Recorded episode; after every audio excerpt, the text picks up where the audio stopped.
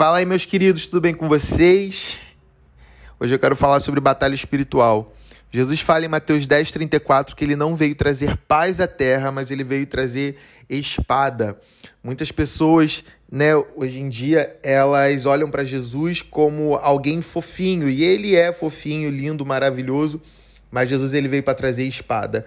Ele fala isso para os discípulos porque os judeus estavam esperando que o Messias viesse como alguém que fosse trazer paz para Israel naquele momento. Jesus vai trazer paz para Israel, mas não seria naquele momento. Antes de trazer a paz, ele primeiro precisa trazer espada, porque só existe. Perdão. É, para que a paz seja estabelecida, antes aconteceu uma batalha. Né? E Jesus ele fala exatamente isso, para que a paz, eu sou o príncipe da paz, para que essa paz seja estabelecida antes da paz, vai acontecer uma batalha. Então vem para trazer espada. Eu não vim para trazer paz, né? Eu vim na, ele veio para trazer paz, né? Mas antes dessa paz, primeiro precisa vir a espada. E nós estamos vivendo essa batalha nesse exato momento. Está acontecendo uma batalha espiritual.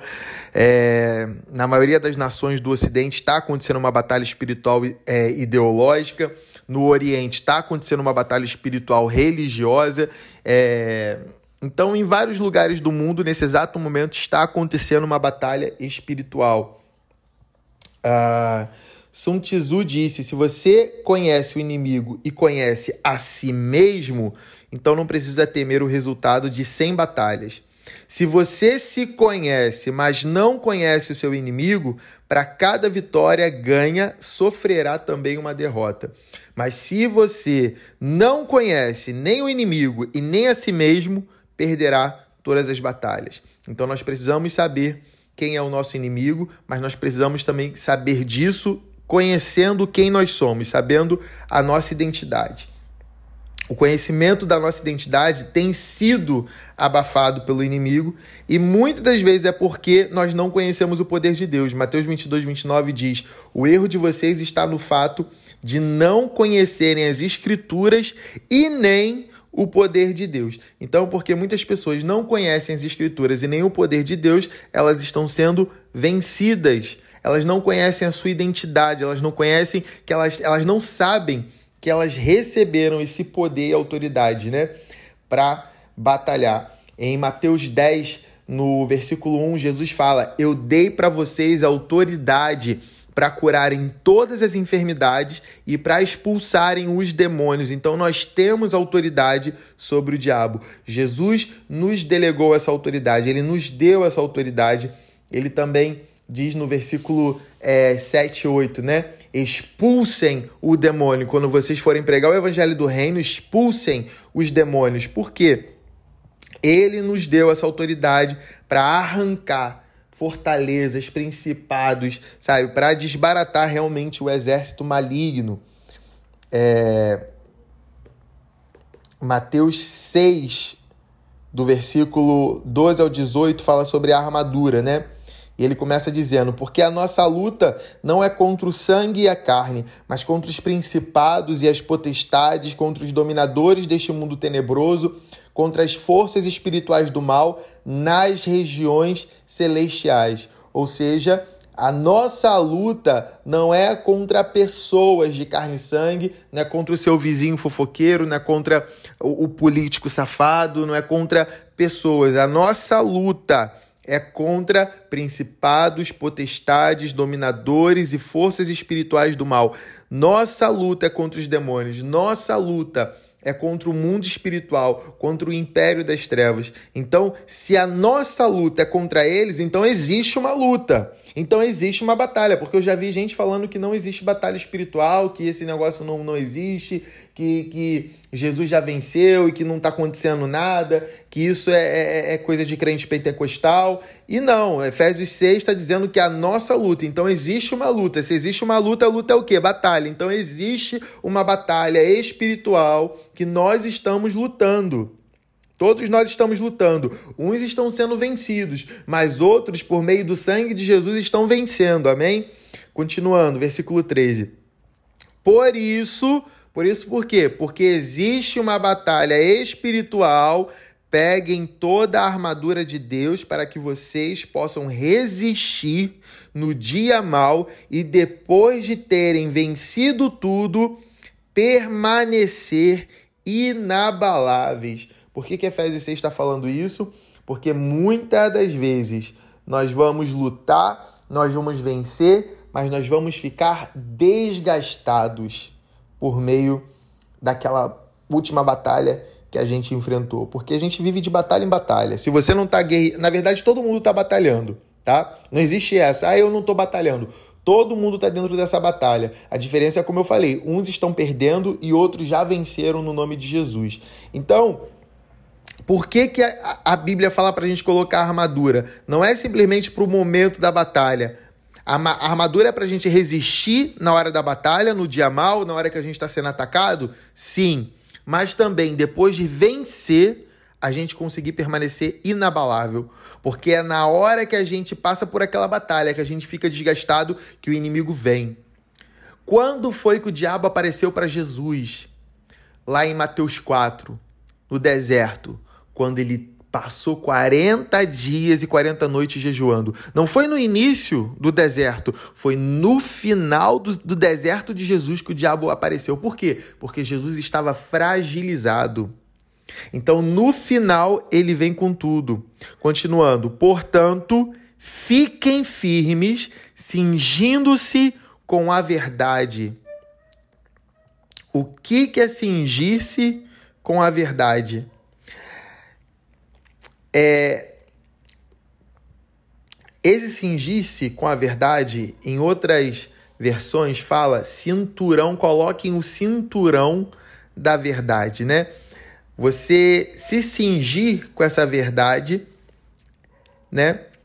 É você entender que existe a verdade da palavra de Deus e essa verdade é Jesus, né? Jesus disse: "Conhecereis a verdade", lá em João 8:33, "e a verdade libertará vocês". Em João, em João 14,6 ele fala: Eu sou o caminho, a verdade e a vida. Então, o cinturão da verdade, ele fala, se cingir da verdade, fala de ter um relacionamento com Jesus, de ter intimidade com Jesus. Então, para eu poder vencer nessa batalha, eu preciso estar constantemente conhecendo a Jesus. Eu preciso estar vivendo e praticando o meu relacionamento com Jesus. O cinturão naquela época era um cinturão de couro que os soldados usavam. Esse cinturão ele protegia a região debaixo do abdômen e tinha um papel fundamental para todo o restante da armadura. Ele prendia a túnica do soldado, sustentava a couraça e servia de suporte para a espada. Então, o seu relacionamento com Jesus, ele vai dar o suporte para toda a armadura. Então, a base de uma batalha espiritual é você estar tá tendo um relacionamento com Jesus. Se você não estiver tendo um relacionamento com Jesus, conhecendo e prosseguindo em conhecer a Jesus, se você não tem intimidade com Jesus Cristo, intimidade com o Espírito Santo, intimidade com o Pai, se você não tem intimidade com Deus, você vai perder essa batalha. Então você precisa, a primeira coisa, ter intimidade com Deus. Anota aí, primeira coisa, ter intimidade com Deus. Nós precisamos de intimidade com Deus. Continuando. É... Deixa eu abrir essa passagem aqui do lado. Abrir uma tela com ela, porque eu tô me confundindo aqui. Tô me confundindo não, tá me dando... Vou acabar demorando se eu ficar mexendo só nas minhas, as minhas anotações aqui. Então, continuando. É... Cingindo-se com a verdade e vestindo a couraça da justiça. E o que, que é essa couraça da justiça? Essa justiça não é a justiça de fazer justiça. É couraça, na verdade deveria estar escrito couraça da retidão. O que, que é retidão? O que, que é esse tipo de justiça? Não é, ah, eu sou um justiceiro. Não. É eu andar nos caminhos do Senhor. É eu fazer a vontade de Deus. A couraça, ela protegia, ela, ela era um traje feito de metal com um combinado de couro duro que protegia o tronco do soldado onde estavam o coração e os órgãos vitais. Ou seja, essa couraça da retidão, essa couraça da justiça, ela vai proteger o seu coração numa batalha espiritual. E o que, que a gente viu ainda agora, o que, que eu falei ainda agora? Que o cinturão da verdade, o relacionamento, a intimidade com Jesus, ela dá suporte também a essa couraça. Ela, ela, ela né, ela dá esse suporte, essa couraça da justiça, ou seja, a intimidade com Jesus, ela precisa te levar a uma vida de retidão. Então, não existe, ah, eu, eu, tenho intimidade com Jesus e eu não tenho uma vida com, com retidão. Não existe isso. A intimidade com Jesus ela vai te dar o suporte para você viver em santidade, para você não dar brecha, para você guardar o que, ó, os seus sentimentos, onde está o que, o coração.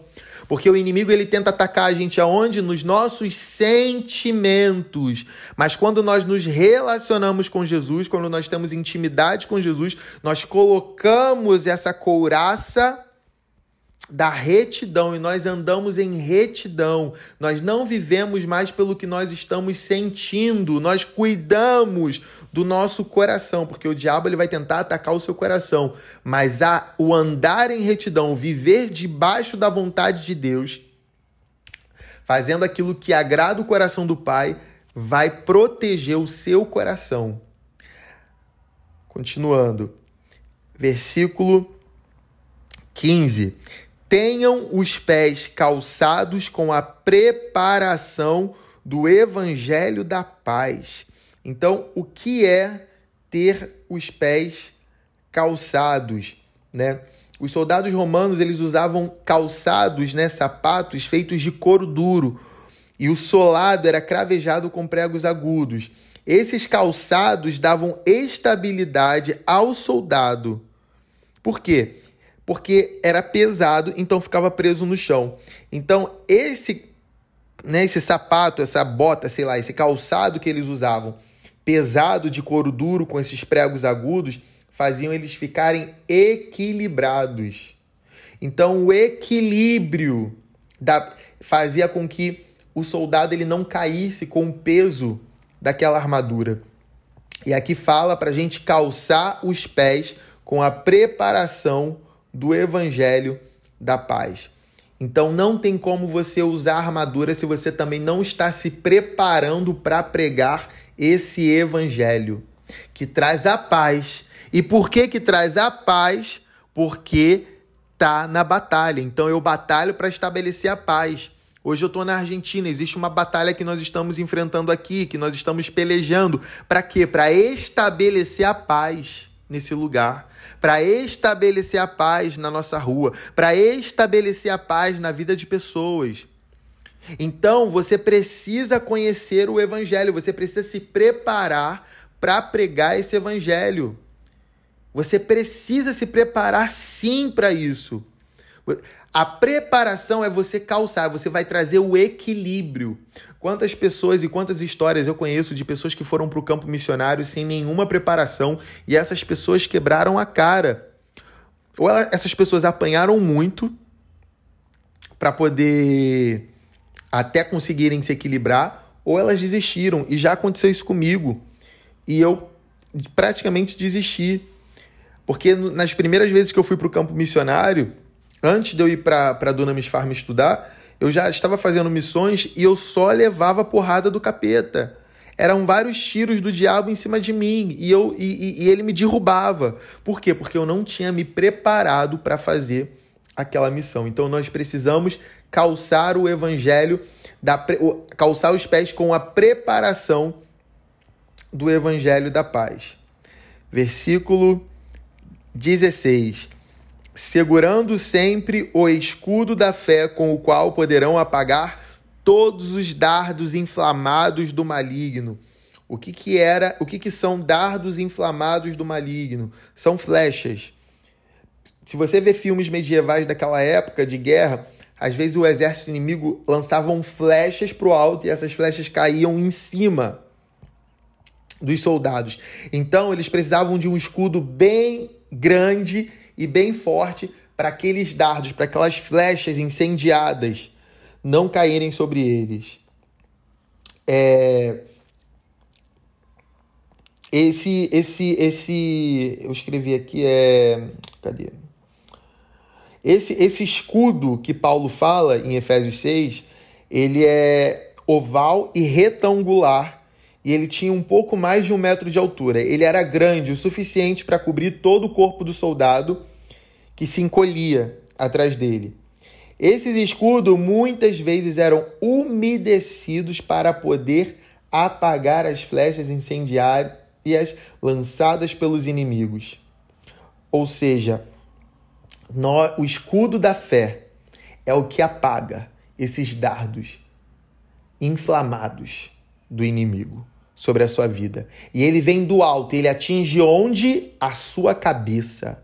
Porque o exército inimigo, quando ele lançava essas flechas, eles lançavam para o alto para cair na cabeça. Então o inimigo ele ataca a sua cabeça, a sua mente, os seus pensamentos e como que você impede desses dardos inflamados, dessas flechas incendiadas alcançarem a sua cabeça usando o escudo da fé. O que que é o escudo da fé. A fé é a certeza. Você precisa ter certeza da sua identidade. Você precisa ter certeza daquilo que Deus falou a seu respeito. Você precisa ter certeza daquilo que Deus falou que você vai viver.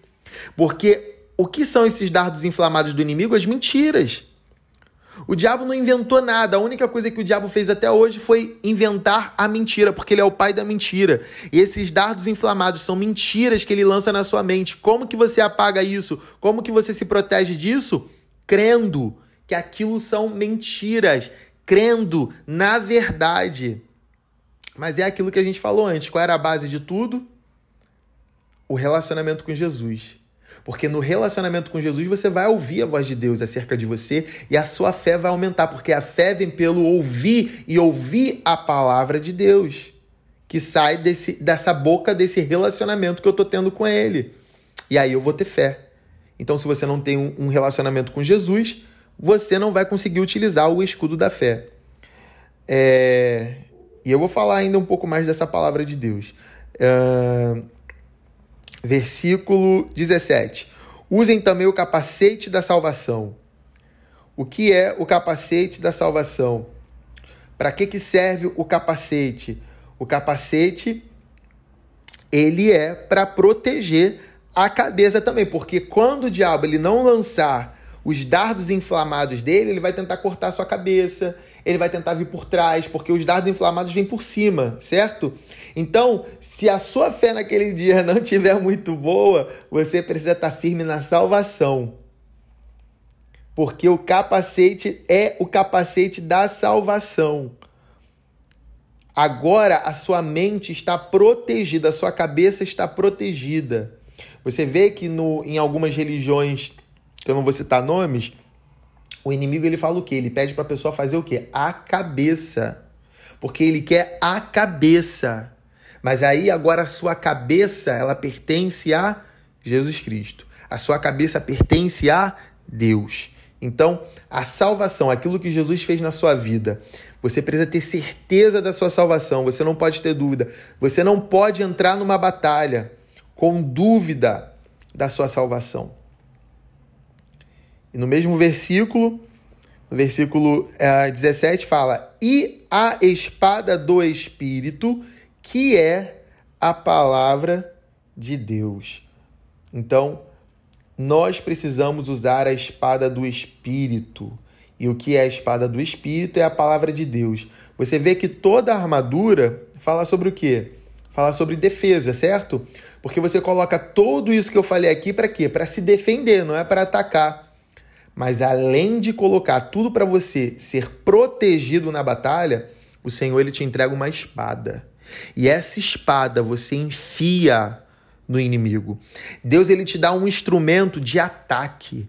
Ele coloca em você uma na sua mão uma arma que é para você atacar todas as, as ferramentas das todas os tudo, todos os itens da, da, da armadura é para defesa e um somente é para você atacar. Mas eu quero falar um pouco mais sobre isso. É, geralmente, espada no grego é rompaia. Porém, nesse versículo 17, não está rumpaia. Em grego, a, a espada está escrita como machaira. Machaira não é uma espada longa de, de, de, de, de cortar a cabeça de pessoas, não. Machaira é um punhal. Ou seja, como assim, Rodrigo? É a espada de ataque é um punhal, mas um punhal ele é muito pequeno. Por quê? O punhal é para quando o inimigo chegar bem perto. Você não ataca de longe. Você espera o inimigo chegar bem perto. Porque você está protegido, então ele não vai te fazer nada. E quando ele chegar bem perto, você enfia o punhal na barriga dele, ou no coração dele, ou na cara dele e você mata ele de perto. Isso fala do que? O inimigo, a batalha que nós estamos vivendo, o inimigo ele chega pertinho, às vezes ele vem na nossa cara querer afrontar a gente. E o que, que a gente faz? A gente enfia um punhal nele com a palavra de Deus. Porque se ele, apesar de todo, porque ele está tentando atacar a gente, mas a gente está aqui, ó, protegido, né, com a armadura do Espírito Santo. E aí ele está vendo que não está tendo efeito. O que, que ele faz? Ele vem perto para tentar nos atacar de perto. Mas aí, quando ele chega perto, a gente enfia o punhal, a espada do espírito. A gente enfia nele e mata ele, e destrói ele, e enfraquece ele. E essa espada é a palavra de Deus. E, e palavra de Deus em, em grego é logos, mas nesse versículo 17 de Efésios 6 não está logos. Ela está escrito rema, que quer dizer palavra revelada. Logos é a palavra escrita. É aquilo que está na Bíblia. Então, essa espada do Espírito, as pessoas falam: ah, aqui, ó, tô com a Bíblia na mão, é a espada do Espírito. Não é. A Bíblia não é a espada do Espírito, porque a Bíblia é a palavra escrita. Ela só se torna a espada do Espírito, rema, quando Deus, quando aquelas palavras que foram escritas se tornam vivas, quando aquilo se torna numa revelação fresca, quando aquilo se torna numa verdade na sua vida, e aí aquilo se torna a espada do espírito. E a gente sabe que o rema, a palavra revelada de Deus, como ela não é a palavra escrita, é aquilo que Deus está falando fresco com você, muitas das vezes não é aquilo que está escrito ali exatamente, mas é aquilo que ele está falando. Aliás, não é aquilo que está escrito somente, mas é o que ele está falando com você ali naquele exato momento. Por isso que o cinturão da verdade é o relacionamento com Jesus, a espada do Espírito. A, a palavra revelada de Deus ela fica onde? No cinturão, certo? No cinturão da verdade. Ela fica ali, a espada fica no cinturão. Então, essa palavra revelada, ela sai de um lugar de intimidade com Deus. Então, quando você tem intimidade com Deus, você vai ter palavra, você vai ouvir a voz de Deus. E essas palavras que você ouve saindo da boca de Deus, são com essas palavras que você destrói o inimigo que tem se levantado contra a sua vida. Então, pra, só para resumir aqui, para a gente lembrar. Portanto, fiquem firmes, cingindo-se com a verdade. Ou seja, tendo relacionamento de intimidade com Jesus e vestindo a couraça da justiça, andando em retidão. Tenham os pés calçados com a preparação do evangelho da paz. Ou seja, eu preciso me preparar para pregar o evangelho Próximo, se, segurando sempre o escudo da fé, ou seja, eu preciso crer em cada palavra que Deus fala a meu respeito, com o qual poderão apagar todos os dardos inflamados do maligno. Usem também o capacete da salvação. Eu não posso ter dúvida da minha salvação, eu preciso ter certeza de que eu estou salvo e que eu vou para o céu, que eu não vou para o inferno. E a espada do Espírito, que é a palavra de Deus, ou seja, aquilo que eu ouço saindo direto da boca de Deus. Paulo diz, ó, Cadê?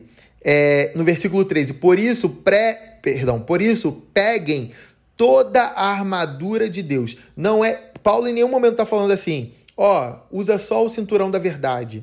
Usa só o escudo da fé. Usa só o capacete da salvação. Não. Ele fala para a gente usar a armadura completa.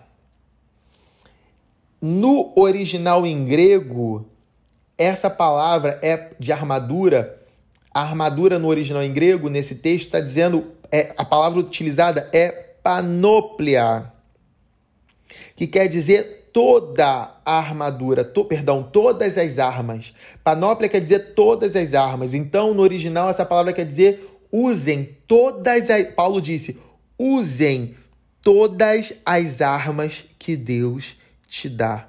Então nós precisamos usar ela completa. E é aí que vem o bagulho muito sinistro, muito incrível que eu falei lá na primeira aula de batismo no Espírito Santo.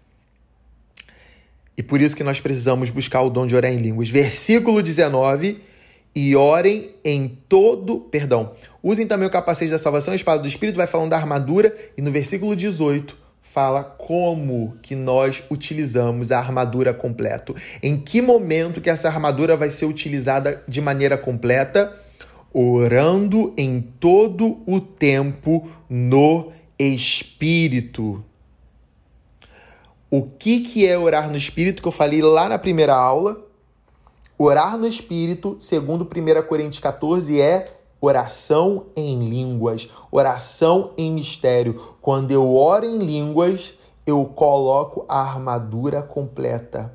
Quando eu oro em línguas, a oração em línguas, ela vai gerar. A oração em línguas, ela vai gerar intimidade com Deus, ela vai trazer retidão para minha vida, ela vai me preparar para a pregação do evangelho quem não acredita nisso vai ficar escandalizado com o que eu estou falando, né? Ela vai encher o meu coração de fé, ela vai me dar certeza da salvação e ela vai trazer a palavra revelada no meu espírito.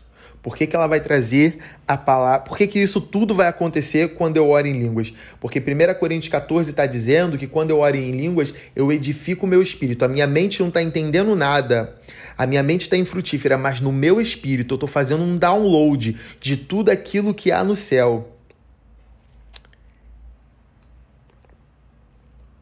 É... Eu não estou. Me veio mais um texto aqui. Acho que está em Romanos é... Deixa eu jogar aqui no Google, que eu não tô lembrando. Eu não tô lembrando exatamente a base. É Romanos mesmo. Tô bom de Bíblia. Romanos 8, 26, a Bíblia fala que nós não sabemos interceder da maneira correta. Nós não sabemos pedir como convém. Mas o Espírito nos ajuda nas nossas fraquezas. Ele intercede por nós com gemidos inexprimíveis. Qual é a oração do Espírito? Essa é a oração no Espírito. Então, essa oração no Espírito, quando eu oro, eu começo a orar a vontade de Deus eu começo a orar aquilo que está no coração de Deus. Eu começo a me revestir do poder de Deus. Quando eu oro em línguas, eu começo a cortar os principados e potestades, eu começo a atacar os principados e potestades. Por quê?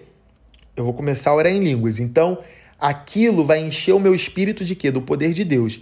Porque em Efésios 5 está dizendo no capítulo anterior, que fala de batalha, fala que a maneira, uma das maneiras que eu tenho para ser cheio do Espírito Santo é orando em línguas. Então, quando eu oro em línguas, eu sou cheio do Espírito Santo. Então, eu vou tendo intimidade com Deus, eu vou conhecendo mais, porque ó, tô recebendo aqui ó, o download de Deus. Eu começo a querer fazer a vontade de Deus, porque o Espírito Santo começa a me assistir na minha fraqueza. Porque agora eu tô fraco, eu não tô com vontade de ler a Bíblia, eu não tô com vontade de fazer a vontade de Deus, eu não tô com vontade de viver para Deus. Eu começo a orar em línguas e a minha vontade começa a ser transformada, porque eu começo a descarregar a vontade de Deus. Porque eu não sei orar como convém, mas Deus ele ora segundo a vontade dele. Então a vontade de Deus começa a entrar no meu coração e eu começo a querer andar em retidão.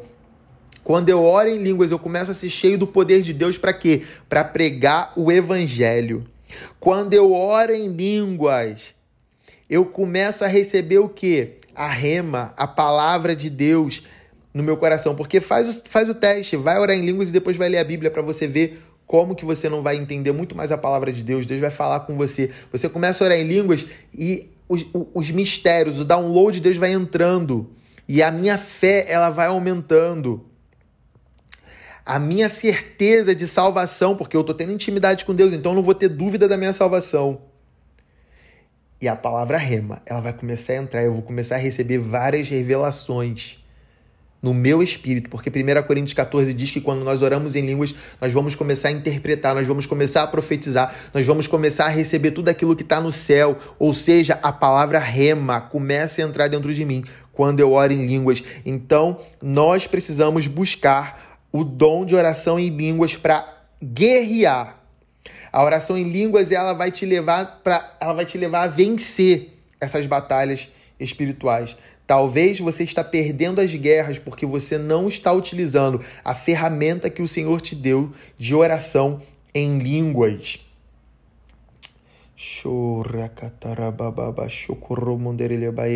João 5,19 diz que nós somos de Deus e o mundo está morto, jaz no maligno. Ou seja, esse mundo está morto no maligno. Nós temos o poder para ressuscitar, para arrancar o mundo das mãos do maligno. 1 João 3,8 também diz que Jesus se manifestou para destruir as obras do diabo. Se Jesus se manifestou para isso e ele nos deu a herança, nós somos co-herdeiros com ele, nós temos a mesma autoridade, o mesmo chamado, então nós fomos chamados para se manifestar. Nós fomos salvos, nós fomos libertos, nós fomos cheios do Espírito Santo para destruir as obras do diabo. Porque, 2 Coríntios 4,4 diz que o Deus deste século, deste mundo, cegou o entendimento dos descrentes, para que, que não lhes resplandeça a luz do Evangelho da glória de Cristo, o qual é a imagem de Deus. O inimigo cegou as pessoas desse mundo para que eles não recebam Jesus, para que eles não sejam salvos. Então nós precisamos guerrear, nós precisamos batalhar para arrancar para que essas pessoas elas possam novamente enxergar, para que elas tenham um entendimento iluminado. Quando nós entendemos e temos essa revelação de que o inimigo não tem poder, que assim, ele tem poder, né? Mas ele não tem autoridade, porque nós temos autoridade sobre ele, nós lutamos contra ele. É igual polícia e ladrão. Os dois têm arma de fogo. Os dois utilizam arma de fogo. Arma de fogo que é o poder, é o poder bélico. Os dois utilizam arma de fogo. Mas quem é que tem a autoridade, a, permi a permissão legal para utilizar arma de fogo? A polícia. Nós somos a polícia, porque além de ter além de utilizar o poder, nós temos a autorização para prender o inimigo. Assim como a polícia tem autorização para prender o bandido. Então nós temos a autoridade. O inimigo ele pode ter poder, mas ele não tem autoridade. Então, quando nós nós é, é, é, é entendemos isso, nós lutamos contra ele. O pior é o crente que acha que o inimigo não pode fazer nada. Não, o inimigo não pode fazer nada. Aí a gente não luta. Ah, o inimigo já foi derrotado e a gente não luta. Sendo que a Bíblia está dizendo em Efésios 6 que nós lutamos, então existe uma batalha e nós precisamos avançar contra ele. Nós precisamos guerrear contra as mentiras dele. Nós precisamos saber do que nós somos capazes. Em Efésios 1,18 diz: Peço que Ele, que Deus, ilumine os olhos do coração de vocês, para que saibam qual é a esperança da vocação de vocês, qual é a riqueza da glória da sua herança nos santos, e qual é a suprema grandeza do seu poder sobre nós, os que cremos, segundo a eficácia da força do seu poder. Ele exerceu esse poder em Cristo, ressuscitando-o dentre os mortos e fazendo assentar à sua direita nas regiões celestiais, acima de todo o principado, potestade, poder, domínio de todo nome que se possa mencionar, não só nesse presente século, mas também no vindouro. E sujeitou todas as coisas debaixo dos pés de Cristo, e para ser o cabeça sobre todas as coisas, o deu à igreja a qual é o seu corpo, a plenitude daquele que a tudo enche em todas as coisas. Nós estamos, como igreja, nós estamos acima dos demônios. Nós estamos acima do poder das trevas. Nós temos autoridade e poder.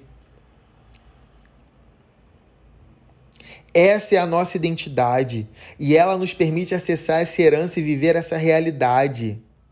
Então a gente não tem que orar para Deus nos tirar da guerra, ai Jesus me tira dessa guerra. Não, a nossa oração deve ser: me dá as ferramentas corretas para vencer essa batalha.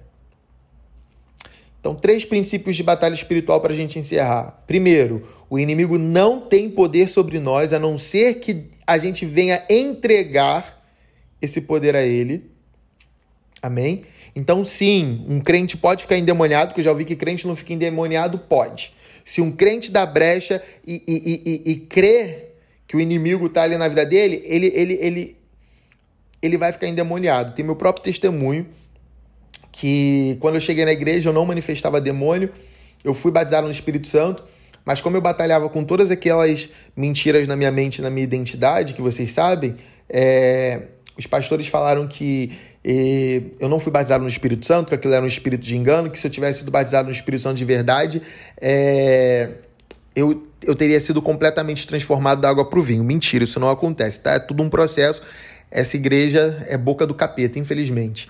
E aí, naquele momento, eu acreditei que eu tinha um demônio em mim. Sabe o que aconteceu? O diabo entrou. Eles botaram a mão na minha cabeça, mandaram manifestar e eu manifestei. Por quê? Porque eu dei, eu tinha dado essa autorização para o inimigo entrar na minha vida. Até o dia que eu quebrei isso, que é uma longa história. Eu fiquei seis meses manifestando e sendo para a igreja fazer teatro com o meu corpo na frente do povo. Tenso. Então o inimigo ele não tem poder sobre nós a não ser que a gente deixe, a não ser que a gente fale, toma, você pode. Aí ele vai ter. Enquanto a gente não der autoridade e poder para ele, ele não pode fazer nada. Segundo, batalhas vêm como ondas, né? Elas não duram para sempre. Então vai vir aquela temporada de batalha, você vence e vem a temporada de bonança, depois vem outra batalha. Então é de batalha em batalha, de fé em fé. Terceiro, nós não fizemos nada de errado para vivermos essas batalhas. É ao contrário, tá? Às vezes você está vivendo uma batalha e você pensa assim: ah, é porque eu pequei, é porque eu fiz, é porque eu aconteci. Não, não, não, não, não. Você, na verdade, está vivendo uma batalha exatamente porque é o contrário. É porque você. Na verdade, é porque você. É, como que eu posso dizer? É porque você tá incomodando. Eu tenho uma amiga que ela tá passando por um processo de, de libertação na vida dela que eu falei exatamente isso para ela. Eu falei, cara, o inimigo ele tá, ele tá, ele tá se manifestando dessa forma, ele tá se levantando dessa forma, é porque você incomodou ele. Ele tá perdendo território, porque enquanto ele não tá, enquanto ele tá reinando, ele fica quietinho, em silêncio. Ele não faz nada, ele fica ali, ó, de boa. Você nem percebe que ele tá na sua vida. Na hora que você começa a fechar as brechas, na hora que você começa a andar certinho, a colocar a armadura do Espírito Santo, é a hora que ele começa a, aparecer, a querer aparecer para fazer as graças. Então, se você está vivendo uma batalha, não é porque você fez algo de errado, mas é porque você fez algo de certo que incomodou o império das trevas. Amém? Então é isso que eu tenho para vocês hoje. Deus abençoe.